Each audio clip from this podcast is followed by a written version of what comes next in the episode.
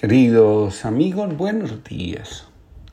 Comparto con ustedes la reflexión del día de hoy titulada Volver siempre al corazón. El corazón representa aquello que está en el centro de la vida, del alma. Por lo general, lo que está en el centro tiene toda nuestra atención.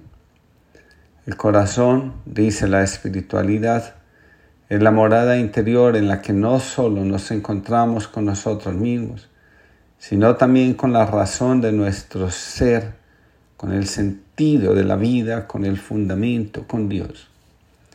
Cuando la Sagrada Escritura habla del corazón, se refiere al sagrario interior donde está presente nuestro verdadero yo. En el corazón está escrita la ley que dice, ama siempre, evita el mal, y cada vez que puedas, haz el bien sin importar a quién. El corazón es la puerta de la eternidad. Llegamos al fin de mes y creo que puedo invitar a reflexionar las siguientes preguntas. ¿Encuentro alguna imagen que defina lo que es el corazón para mí? Miro y escucho mi corazón. ¿Cuáles son las, cosas que me invitan a amar, a confiar, a creer, a esperar? a perdonarme y a resolver amorosamente los conflictos que se presentan en el día a día. ¿Cuáles son constantemente las cosas que me angustian, que me llenan de tristeza y preocupación? ¿Qué me descentra? ¿Qué me saca de mí mismo? ¿Qué me ayuda a estar centrado en el corazón? ¿Logro crear relaciones de corazón a corazón? Recordemos que un corazón reconciliado, sanado, en paz consigo mismo y ordenado en sus afectos, está más disponible para Dios.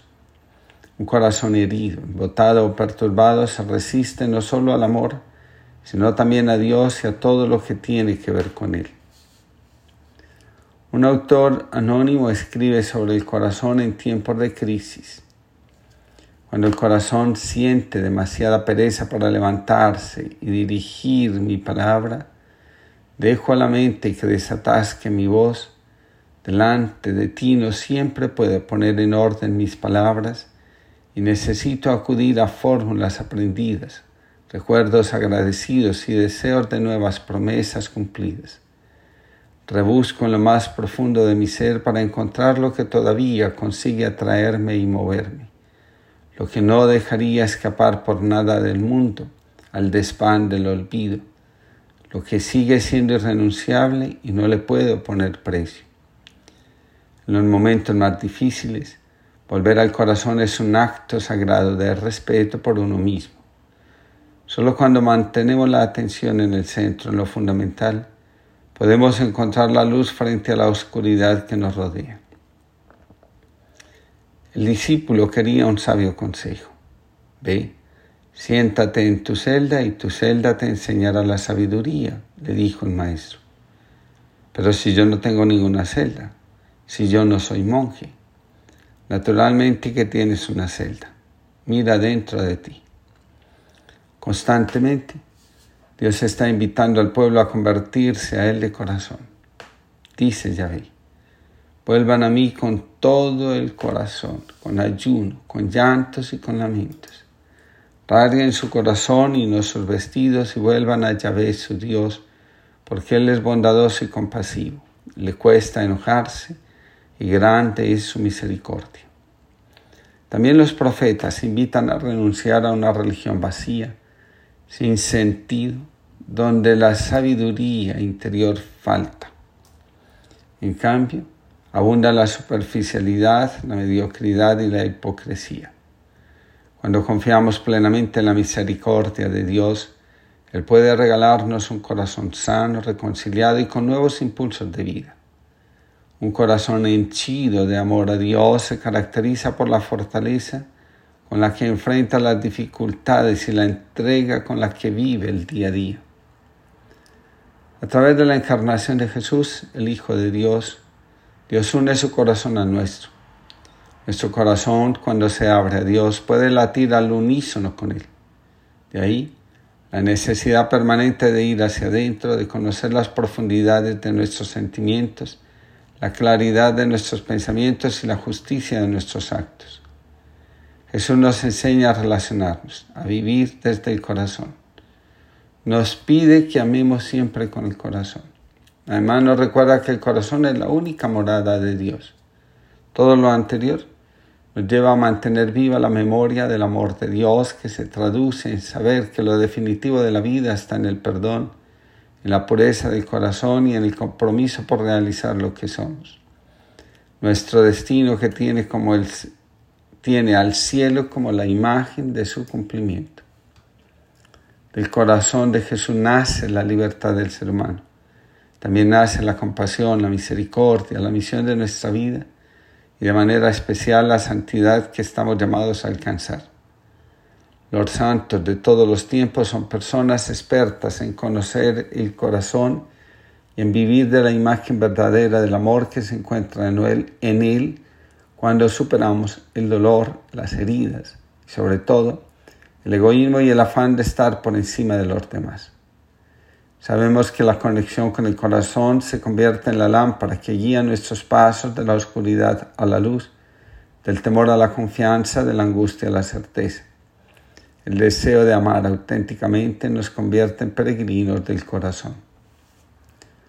Cuando la humanidad endiosó a la razón, aparecieron quienes comenzaron a burlarse de los que privilegiaban el corazón como la fuente del conocimiento y del amor.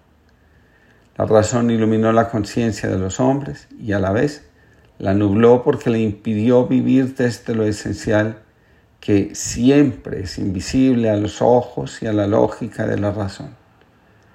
El corazón tiene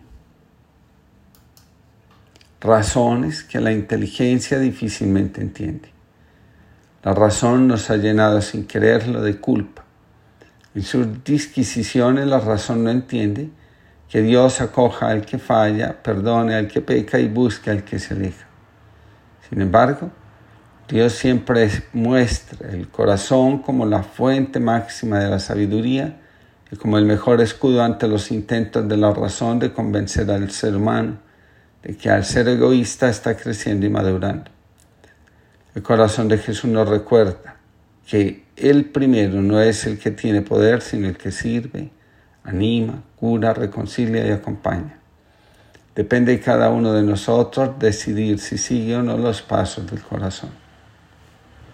Por todas esas veces que estuviste para mí, por todas las verdades que me hiciste ver, por toda la alegría que trajiste a mi vida, por todos los errores que me hiciste corregir, por cada sueño que hiciste realidad por todo el amor que encontré en ti. Fuiste mi fuerza cuando estaba débil, fuiste mi voz cuando no podía hablar, fuiste mis ojos cuando no podía ver. Tú decías que lo mejor estaba en mí, me ayudaste a avanzar cuando no podía llegar. Me diste fe, pues tú creías en todo lo que yo era, porque tú me amaste primero, me diste alas y me hiciste volar, tocaste mis manos y pude tocar el cielo. Perdí mi fe y tú me la entregaste. Tú dijiste que no había estrella que no pudiera alcanzar. Estuviste por mí y ya estoy de pie. Tengo tu amor y lo tengo todo. Estoy agradecido por cada día que me diste. Quizás no sepa cuánto, pero sé que en verdad es mucho, porque tú me amaste primero. Fuiste mi fuerza cuando estaba débil. Fuiste mi voz cuando no podía hablar. Fuiste mis ojos cuando no podía ver. Tú decías que lo mejor estaba en mí. Me ayudaste a avanzar cuando no podía llegar. Me diste fe, pues tú creías en todo lo que yo era, porque tú me amaste primero. Rezando voy. Que al finalizar esta jornada podamos agradecer con el corazón abierto todas las gracias y bendiciones que este mes que hoy terminamos ha traído a nuestra vida. Feliz jornada para todos.